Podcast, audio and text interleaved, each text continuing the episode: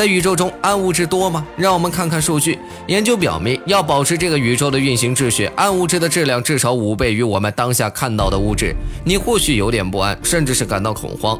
但在宇宙中，普通物质的确仅占宇宙物质的百分之十五，其余百分之八十五都来自神秘莫测的暗物质。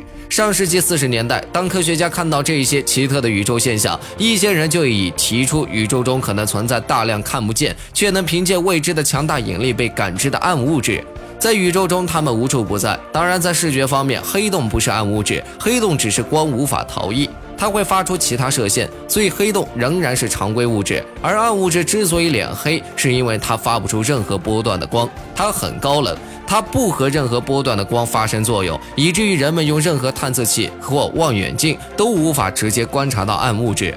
现阶段来说，暗物质存在与否仍然只是一种假设，但暗物质的确可以合理的解释绝大多数观测事实。在人类历史长河的大部分时期里，基于暗物质前提下的结构形成理论，也能说清很多星系观测数据，甚至宇宙论或能因它被改写。遗憾的是，人们对于暗物质的本质，例如它基于何种基本粒子以及质量为多少等信息，依然一无所知。我们下期再见。